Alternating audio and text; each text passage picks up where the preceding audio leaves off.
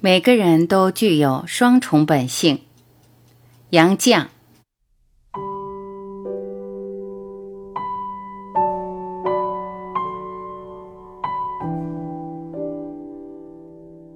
人是灵魂与肉体的结合，灵与肉各有各的本性。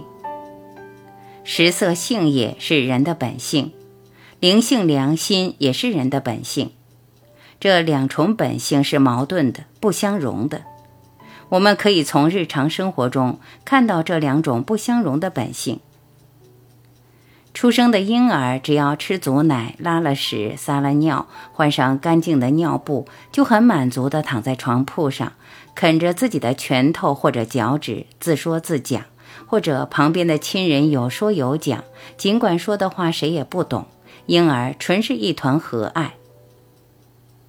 出生的婴儿还不会笑，但梦里会笑。法国人称“天使的微笑”。做妈妈的多半见过，是无法形容的宁静甜美。以后婴儿能笑了，但不能笑出天使的微笑了。不过婴儿的笑总是可爱又令人快乐的。婴儿渐渐长大，能听懂大人的赞许，也会划手划脚表示欢心。假如听到大人责骂，也会哭或忍住不哭，嘴巴瘪呀瘪的，表示委屈或无奈。一岁左右都懂事了，不会说也会嗯嗯的比划着指着示意，会说话了，会叫爸爸妈妈等亲人了。这时什么都懂，什么都学。小娃娃最令人感到他有灵性、良心，他知好歹、识是非，要好。他们还没有代表个人意识的自我，小娃娃都不会自称我，大人责骂称呼他如宝宝、娃娃、毛毛、臭臭，还要加上一个乖，尽管乖字还不会说，咬着舌子也要自称乖。我认识亲友家不知多少乖宝宝或乖毛毛等娃娃呢。有人说要好不是天性，是妈妈教的。小娃娃怎么教呀？无非说，孩子要乖啊，要听话呀。他们觉得这就是好。小娃娃都要求好，长大了才懂得犟，长大了才有逆反心理呢。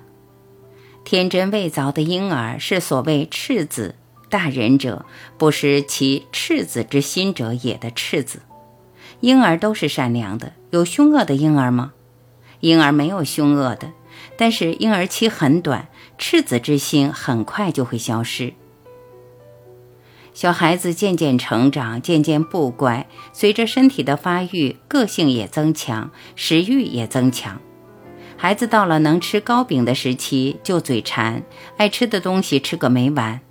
个性和善的还肯听大人的劝阻，倔强的会哭哭闹闹争食。父母出于爱怜，往往纵容。孩子吃伤了，肚子疼了，就得吃苦药。生病吃药都是苦恼的。聪明孩子或乖孩子会记住，就肯听话，克制自己。食欲强而任性的孩子，就得大人把好吃的东西藏起来。一般孩子越大越贪吃，越大越自私，甚至只要自己吃，不让别人吃。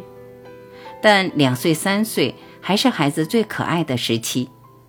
四岁五岁就开始讨厌了。我们家乡有几句老话：三客气，可爱；四有趣，五讨厌，六志气，可厌。七岁八岁饶两岁，或七岁八岁猫也讨厌，狗也讨厌，说的是虚岁。每个地方都有类似的老话，因为这是普遍的情况。孩子越大越讨厌，为什么呢？孩子的身体渐渐发育。虽然远未成熟，已能独立行动，能跑，能跳，能奔，能蹦。这个时期，孩子的自我冒出来了。孩子开始不乖的时候，还觉得自己应该乖，人家说他不乖，还觉得没趣儿或心虚。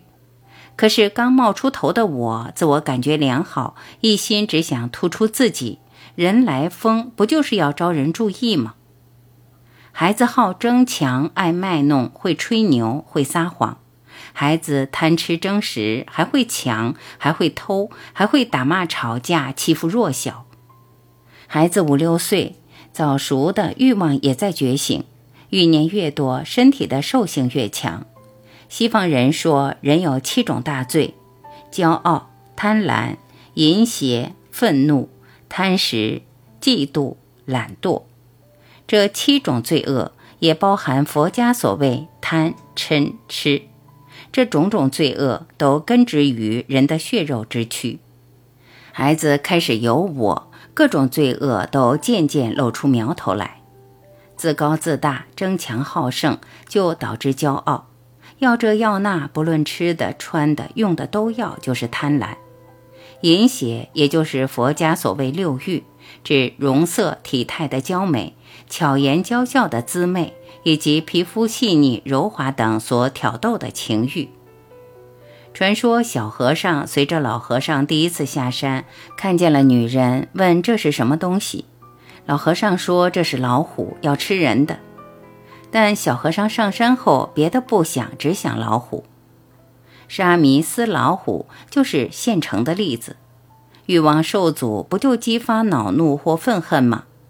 贪吃不用说，哪个健康的孩子不贪吃呢？嫉妒也是常情，我不如人，我就嫉妒他。懒惰也是天生的，勤快需自己努力，一放松就懒了。每一种罪恶都引发另一种或多种罪恶。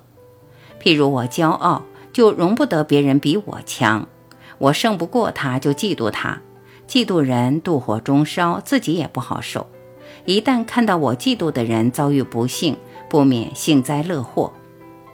妒引起恨，恨他就想害他，要害人就不择手段了。这样一连串的，由一个恶念会产生种种恶念。例如贪吃贪婪，就饱暖思淫。这时期的孩子，可说众恶皆备于我矣。这里就要谈谈荀子性恶论。荀子认为人性本恶，善者为也。据荀子性恶，不可学，不可视而在人者谓之性；可学而能，可视而吃之在人者谓之伪。第一句说明性不是学来的，而是天生的。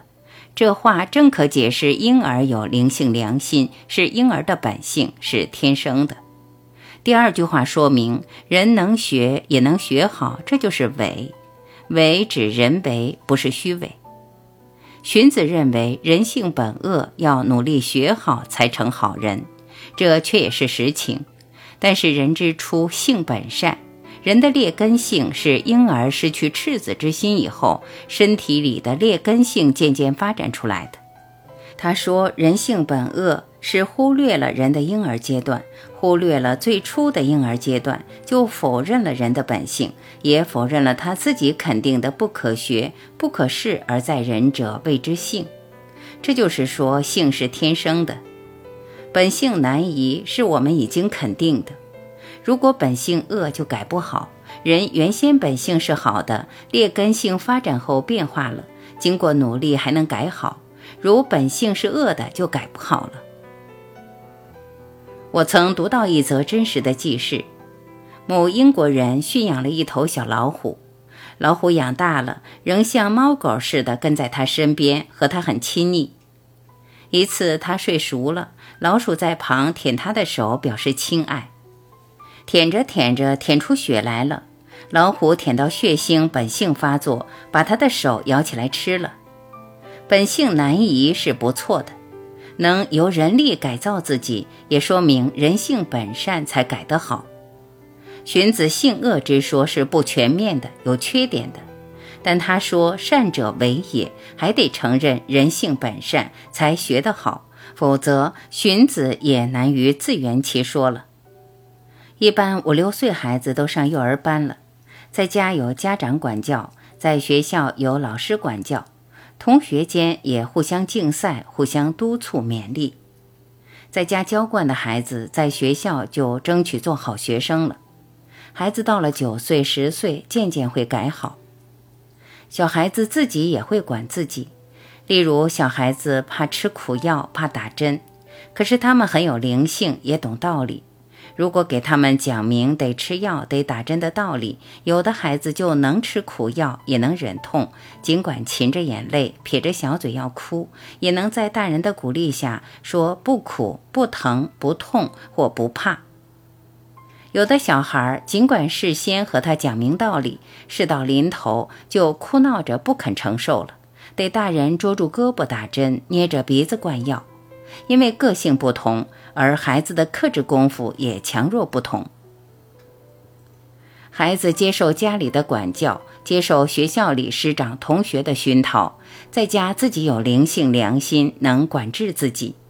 以前在纵容下养成的种种劣根性会有所改善。如果顽劣不受管教，或亲人一味纵容，这孩子会变成坏孩子。坏孩子多半是十六七岁的未成年人，他们先是逃学，结交坏朋友，结成一伙，殴斗闯祸，无所不为，成了不受管教的坏孩子。这就是所谓性相近也，习相远也。不管不教，纵容放任，使未成年的苗子成了坏人。如果他幡然觉醒，仍然可以成为好人，而迷途知返，会比一般唯唯诺诺的人更好。所谓浪子回头金不换，西方人也说浪子回家该宰了肥牛款待，这是人的灵性良心战胜了一己私欲。人一方面有灵性良心，一方面又有个血肉之躯。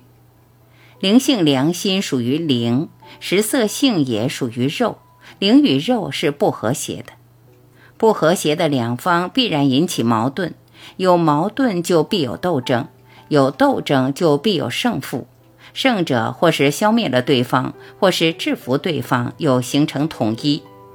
斗争可以不断，但矛盾必求统一。统一之后，我又成了什么面貌呢？这不是三言两语就所能说明的。怎么斗，怎么统一，都值得另立专题仔细探讨。